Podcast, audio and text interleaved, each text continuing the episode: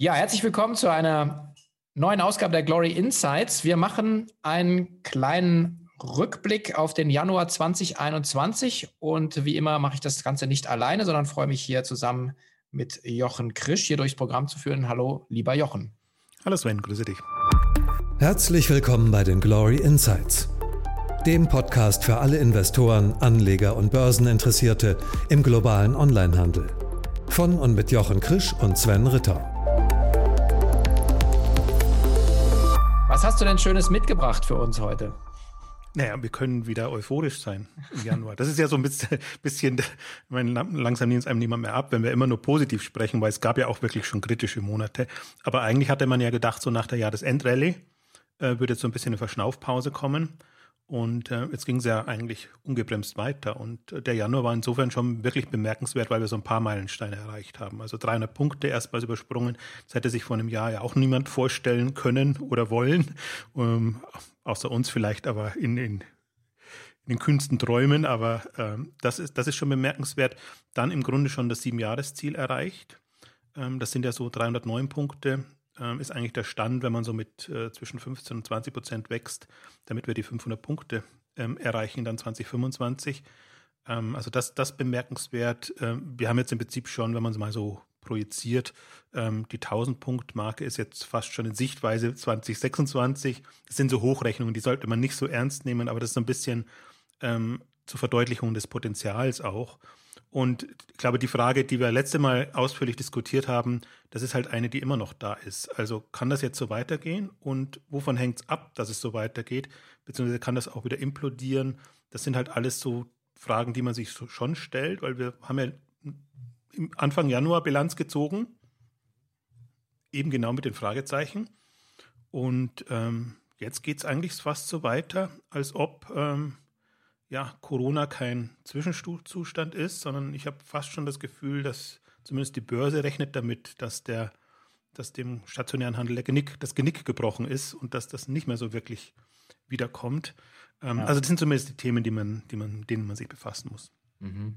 Ja, da helfen auch keine äh, 500 Millionen Finanzspritze für Galeria Karstadt Kaufhof. Ich glaube, ich weiß nicht, ob es der Genickbruch ist, aber es ist definitiv, äh, äh, ich glaube, ich die äh, der, der lahmende äh, stationäre Handel, der kommt damit auch, glaube ich, nicht mehr auf die Beine. Aber du hast das erste Mal jetzt die, äh, die Tausender-Marke in, ins Spiel gebracht. Ähm, Finde ich auch mal ganz schön, einfach mal auch wirklich zu sehen, was noch an Potenzial einfach da ist, langfristig. Also wir, wir rechnen natürlich immer mit, äh, mit Rückschlägen. Ja, das ist einfach so das normale Auf und Ab an der Börse.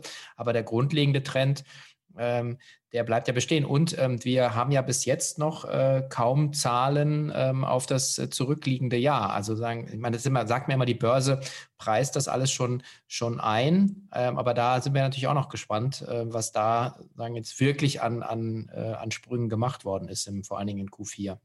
Amazon steht jetzt diese Woche an und mhm. eBay, eBay ist nicht so relevant, ist ja auch nicht drinnen, äh, aber Amazon ist schon mal ähm, also ist, ist spannend, die Börse und dadurch, dass sie ja versucht, in die Zukunft zu blicken, ist das ganz gerade eine interessante Phase, weil die Zahlen natürlich für das vierte Quartal extrem gut aussehen, damit auch die Jahreszahlen, aber die Ausblicke alle eher schwach sind. Das ist halt jetzt, geht jetzt wieder so zurück auf diese 20, 25 Prozent, die wir in Anführungszeichen ursprünglich mal erreichen wollten.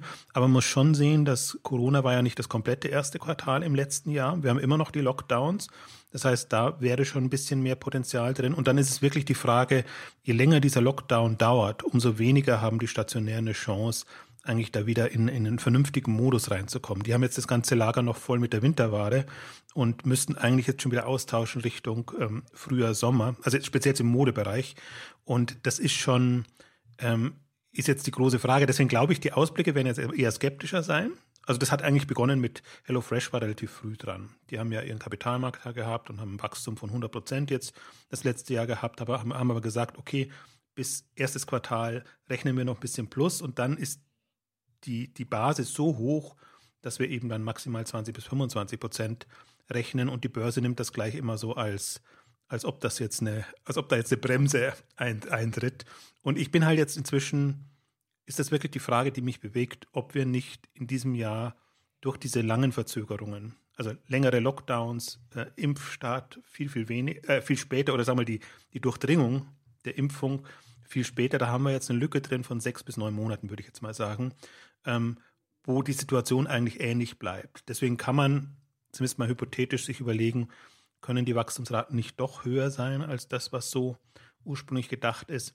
Wobei man auch immer dazu sagen muss und dazu sehen muss, die Bewertungen sind schon sehr hoch und am oberen Limit eigentlich jetzt dessen, was fast alle Onliner leisten können. Also insofern da, das, das kann auch nicht unendlos hochgehen und wo, wo du die 1000 Punkte angesprochen hast, das ist wirklich in fünf Jahren. Ne? Wenn es gut läuft, sind wir in fünf Jahren dabei in, in der Richtung. Ähm, aber das sind so die, Entwicklung, also momentan läuft alles besser als erwartet. So, so muss man es vielleicht eher sagen, aber man darf dann nicht in eine Übereuphorie verfallen, finde ich. Ja, ich meine, aber auf der anderen Seite, wir haben ja auch, ähm, also wir haben ja die, das Fondsvolumen wächst natürlich mit der mit den, den Wertsteigerungen der einzelnen Titel, in denen wir investiert sind. Aber man muss auch sagen, dass doch ähm, durch viele Leute durch das Thema ähm, ja auch jetzt darauf aufmerksam geworden sind, durch diesen Trend, dass auch mehr und mehr Mittel äh, da jetzt reingeflossen sind, in, gerade in den ersten äh, vier Wochen. Ähm, und wir jetzt ähm, klar über 70 Millionen auch liegen, was uns natürlich auch wieder ein bisschen mehr Manövriermasse gibt äh, ähm, beim Investieren. Also es ist, äh, also ist ja nicht nur so, dass wir beide jetzt äh, die, die, die Market Perception haben, sondern der, der Markt in der Breite eben auch, dass äh, diesen Trend eben wirklich als nachhaltig ansieht, glaube ich ich glaube, es spielen so ein paar Faktoren eine Rolle. Wenn du mal fünf Jahre überstanden hast, dann ist so ein Grundvertrauen da, da ist ein Track Record da und der war jetzt, sagen wir ja immer, die ersten drei Jahre vielleicht nicht so, also so super toll, aber auf die fünf Jahre Sicht dann, dann in Ordnung und dann ist halt auch klar, das geht nicht mehr weg. Also wir werden das natürlich jetzt weitermachen. Man sieht ja auch, die, die Branche geht da voran. Und ich glaube, was ich auch spannend finde, dass der Fonds vermutlich auch zunehmend anders wahrgenommen wird. Also wir haben ja eigentlich als als Online-Pure-Play-Fonds mit den Wachstumstreibern gestartet. In, inzwischen bildet aber eigentlich mehr den Strukturwandel ab. Also da, dadurch, dass wir natürlich die potenziellen Gewinner drin haben, man gleichzeitig aber sieht, okay, im, im stationären, wen willst, auf wen willst du da setzen? Und vor allen Dingen gibt, ist es jetzt, also Lieblingsbeispiel ist ja immer Walmart, das so hochgehoben wird, weil es angeblich den Umsprung, Umschwung geschafft hat. Aber willst du jetzt auf solche Kandidaten setzen oder willst du nicht lieber sagen, okay, dann die, die Online-Pure-Player, die tendenziell auf jeden Fall unter den Gewinnern sind, ähm, die nimmst du zumindest rein in dein, sagen wir mal, allgemeines Aktienportfolio, wo ja der Glory Phone nur eine Rolle spielen könnte zum Beispiel. Mhm. Also das ist für mich auch nochmal ein spannender Punkt und natürlich das Grundvertrauen freut uns beide also alle Beteiligten jetzt im Fonds sind ja nicht nur wir beide, ja. ähm, weil es einfach zeigt, dass das schon einfach ein relevantes Thema ist. Ja, und da sind wir wieder bei dem Thema, sagen die, die wirklich auch dieses, diese langfristige Perspektive auf so ein Trendthema und, und das zeigt ja eben auch, was wir jetzt fünf Jahre, was ist, wenn wir jetzt in zehn Jahre in the game sind, oder du schaust dir Amazon seit 26 Jahren so an oder so, also irgendwie, ja, ist so, glaube ich, so lange, ja. also Börse, ja, ähm, dass man, dass man auch sagt, okay, Wahnsinn, und natürlich sagen dann viele, ja, hätte ich doch mal damals was gemacht, ähm, und das ist halt, also man muss es eben, zum einen muss man auch den Mumm haben, ähm, ja, einfach auch mal. Also ich würde dagegen sagen, drei Jahre haben wir euch Zeit gelassen.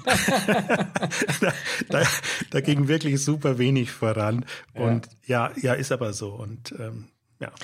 Gut, aber schauen wir doch mal auf, äh, wir haben ja auch äh, uns zum Ziel gesetzt, diesen, diesen Index zu bauen mit, mit äh, 50 Einzeltiteln, ähm, gestartet eben äh, vor über fünf Jahren mit, äh, mit einem Dutzend, glaube ich, also gefühlt. Und, äh, und jetzt sind wir bei, bei 46. Es gab auch einige, einige Veränderungen ähm, und ähm, vielleicht kannst du noch mal kurz sagen, wer, wer raus ist, wer jetzt wieder drin ist und wer neu dabei ist. Also wir müssen auch immer wieder dazu nehmen und auffrischen. Das hat man zum Beispiel jetzt auch im Januar gesehen. Es waren ja nicht die, die Dickschiffe, die großen Treiber. Also ein Amazon ist unter dem ähm, Jahreswechsel ähm, ähm, Kurswert.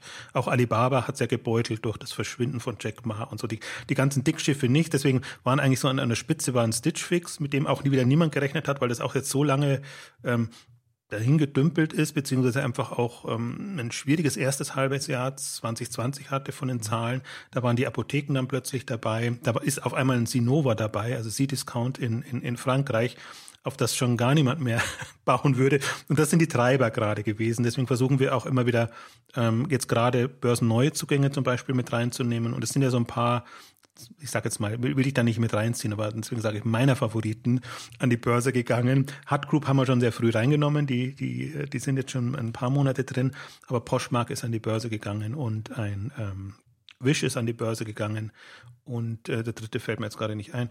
Ähm, also die beiden. DoorDash. DoorDash, oder?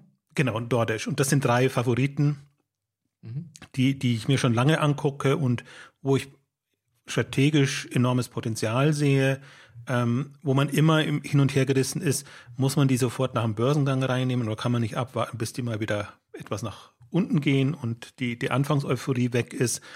Aber das hat man bei Hard Group auch gesehen. Also da konnte man nicht wirklich warten, sondern momentan ist die Euphorie an der Börse so, dass man sagt, okay, das ist vom Timing her jetzt vielleicht nicht ideal, aber sie zählen voll rein, also unter der strategischen Gesichtspunkt und generell sind halt auch viele Mobile Player jetzt, die, die da kommen. Im Grunde alles drei sind, sind Mobile.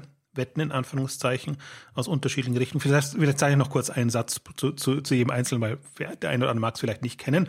Also DoorDash ist eigentlich für mich so das äh, coolste in Anführungszeichen jetzt, äh, was in Richtung Lieferando, Takeaway Group, äh, Grubhub und wie sie alle heißen, dieser Lieferunternehmen äh, geht Delivery Hero natürlich noch mit, mit reingenommen, weil die aus dem Restaurantbereich stark auch in den Lebensmittelhandel reingehen, diese ganzen ähm, Dark Store-Geschichten äh, bauen und eigentlich sich sehr stark als Logistik-Provider verstehen. Und ich fand auch deren Pitch auch nochmal sehr gut jetzt, äh, den, den sie gebracht haben, weil sie sich so als lokal verankerter Logistik-Provider verstehen. Das machen andere zum Teil auch und das ist genau das, die Bredouille, im Grunde müsste man alle gerade reinnehmen, hat sich eben ein bisschen konsolidiert. Also wir haben nicht mehr ganz so viele wie vor einem Jahr.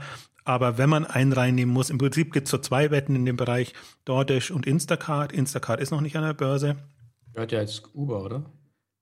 Nee, Postmates ist an Uber. Ach, Postmates, ja, die verwechsel ich mal, ja, genau. Instacart ist noch unabhängig. Ah, stimmt.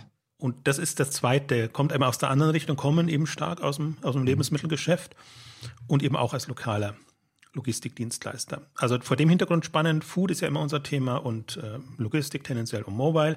Ähm, das fällt voll rein. Poshmark ist so, ich habe es mal ein bisschen provokativ, provokativ gesagt, so das nächste Etsy könnte das werden. Zumindest ist er an der Börse so wahrgenommen werden. Eigentlich Secondhand äh, mit einer schönen Social Shopping Logik, sage ich jetzt mal, als Mobile Player. Sehr, finde ein sehr schönes ausgefeiltes Modell was noch vergleichsweise am Anfang ist, was extrem bewertet ist, muss man auch mal dazu sagen. Insofern auch, äh, also es, wir haben ja drei Kriterien. Das, das Wachstum muss stimmen, die Strategie muss stimmen und die Bewertung muss stimmen. Und bei all diesen Neuzugängen im Prinzip ist nie, sind nie alle drei Kriterien gefüllt. Also das ist wirklich eine strategische Wette.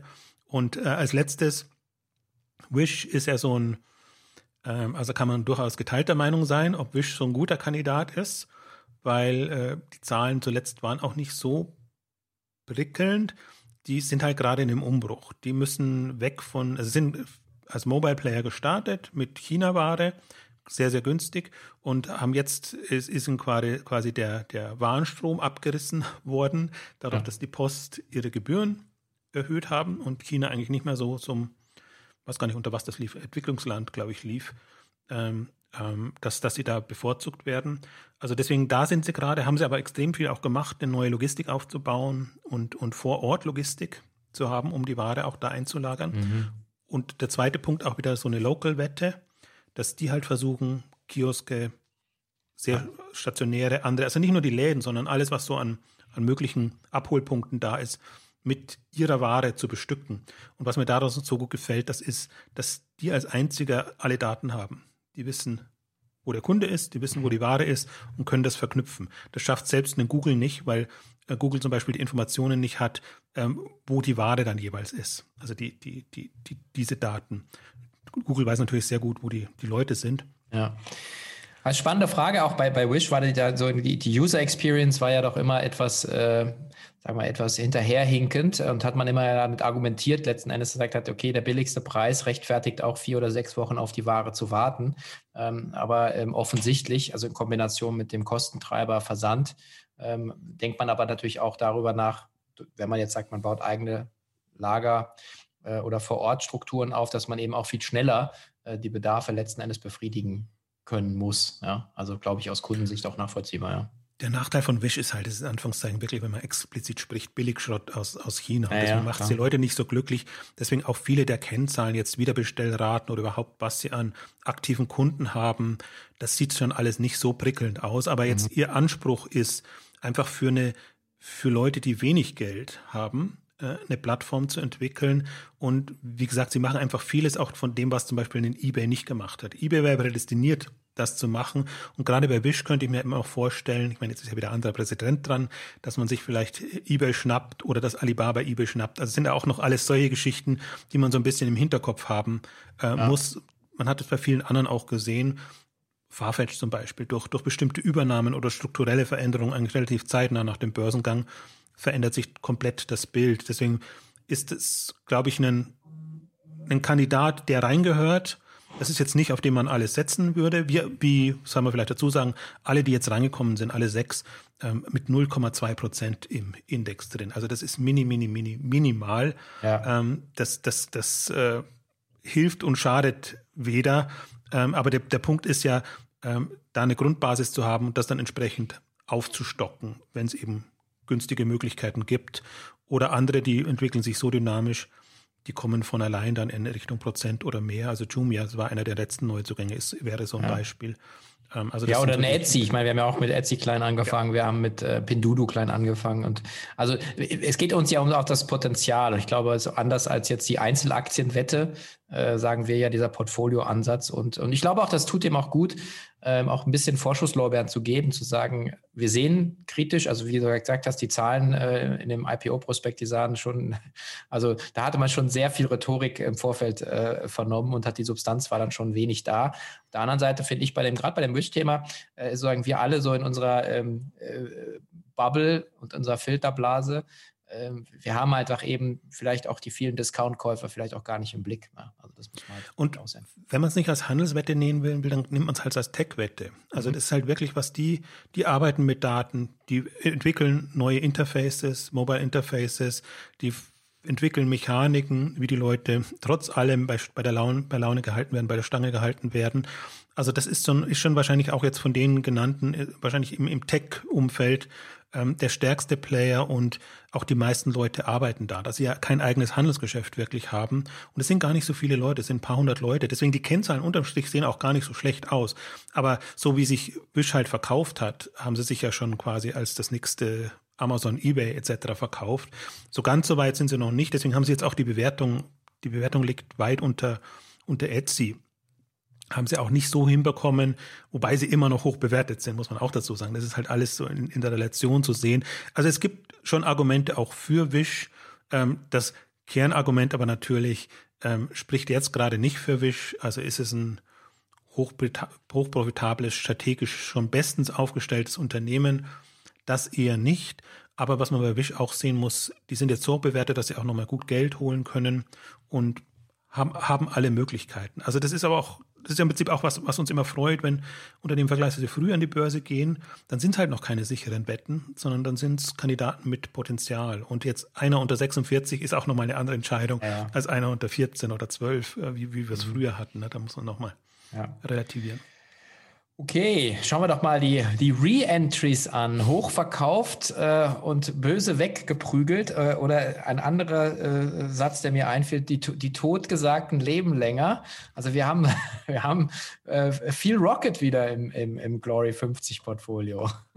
ja, vor allen Dingen, da, hadert man ja wirklich, weil die waren ja eine Zeit lang das war alles sehr schlimm und ähm, Corona hat geholfen, sagen wir es mal so rum. Also das waren alles im Prinzip Westwing und es geht um Westwing und es geht um Home 24 und ähm, beides waren so Restrukturierungsfälle, um das schönere Wort für Sanierungsfälle zu nennen. Und da lief irgendwie gar nichts rund jetzt äh, in vor 2020. Und 2020 haben sie sich wieder gefangen und haben natürlich den Umsatzboost bekommen und dadurch sind sie auch eigentlich in, relativ schnell in positive Zahlen gekommen, haben jetzt wieder die Möglichkeit auch Geld aufzunehmen, Stichwort Home24, die sowohl Kapital eingesammelt haben, auch den Börsengang von Mobile jetzt ähm, vorbereiten.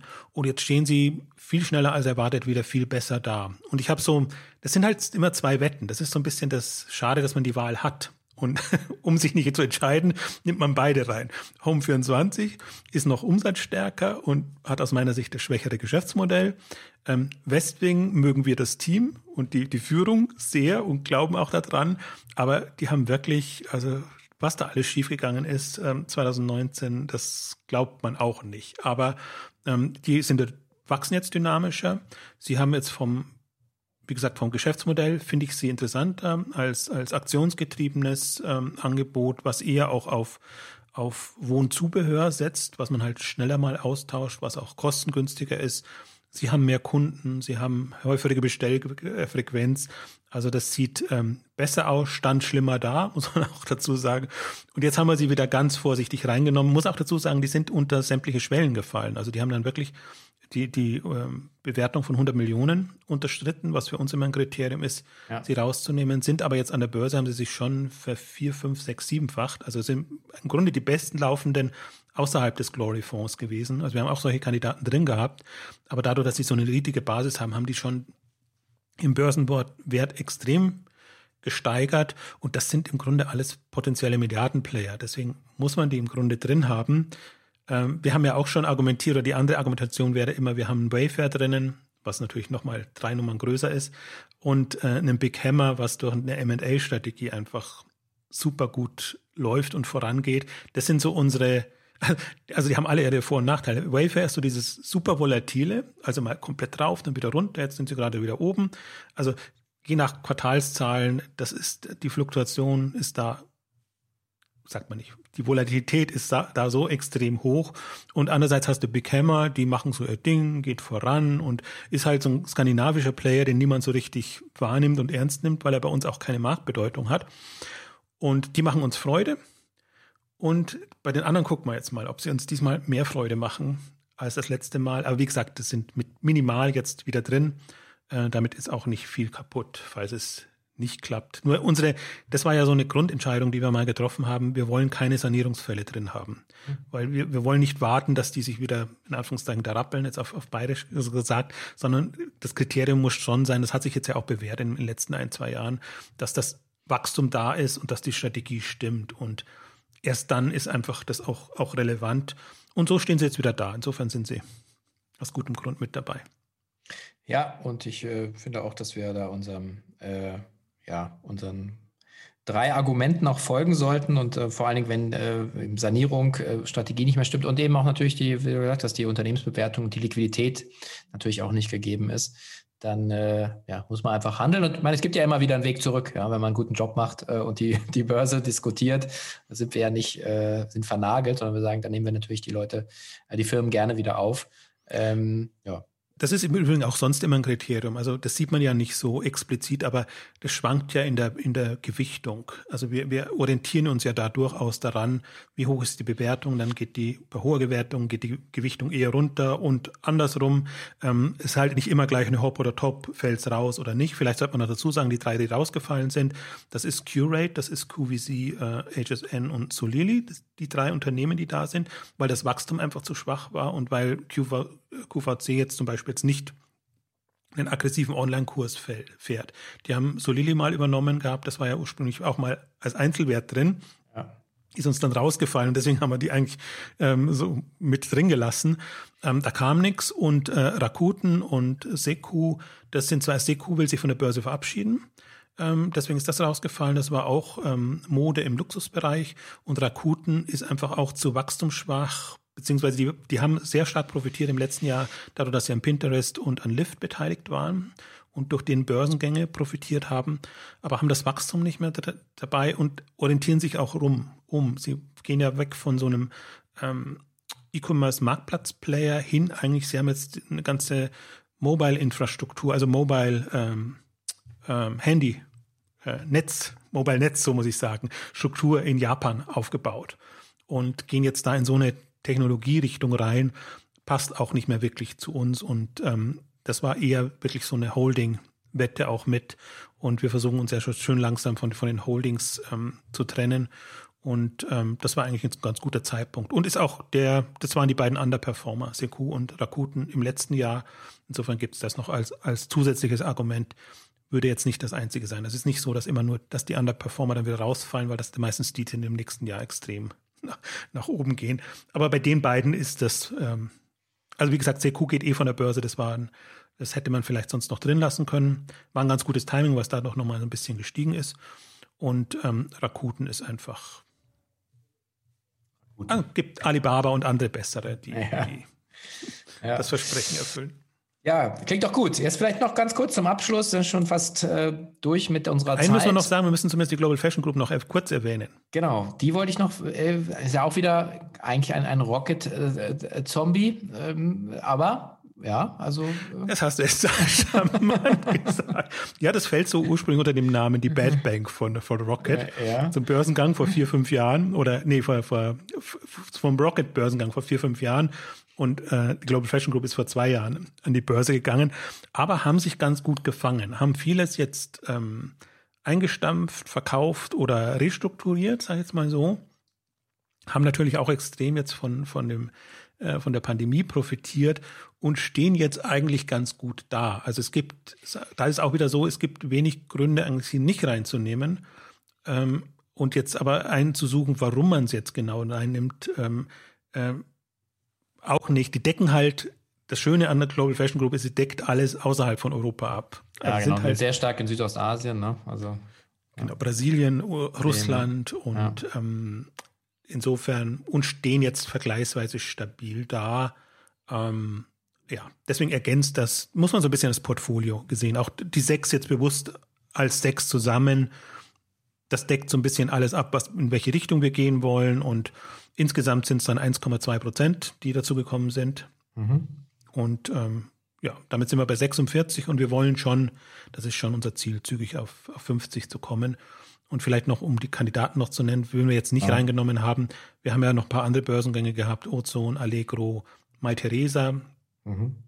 Das sind natürlich Kandidaten, die mhm. jetzt da sind. Und von den bekannteren, äh, wo ich immer schon darauf spekuliere, dass wir sie mal reinnehmen könnten, ist ein PayPal im, im Zahlungsbereich oder auch im Mobile. Shopping-Bereich.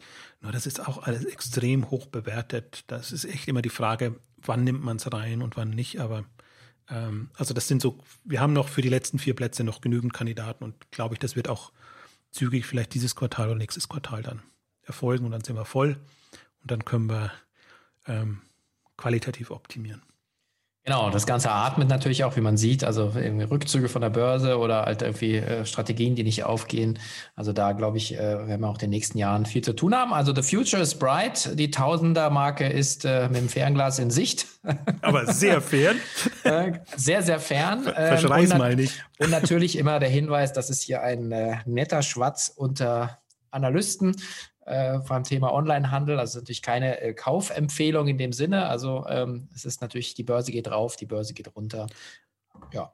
Wir versuchen es ein bisschen transparenter zu machen. Eben deswegen versuchen wir genau. das offen zu spielen, sowohl bei Exciting Commerce in den Blogbeiträgen, bei Instagram mache ich ja auch täglich so, so meine Updates und jetzt hier, damit man einfach auch ein bisschen mitbekommt, wie wir ticken, wie wir denken und wie wir versuchen, das so zu strukturieren. Ich denke mal, also so muss man es wahrnehmen, nicht, nicht ähm, genau. mehr, nicht weniger. Genau, in diesem Sinne, vielen Dank, lieber Jochen, und Gerne. bis demnächst. Tschüss. Ciao.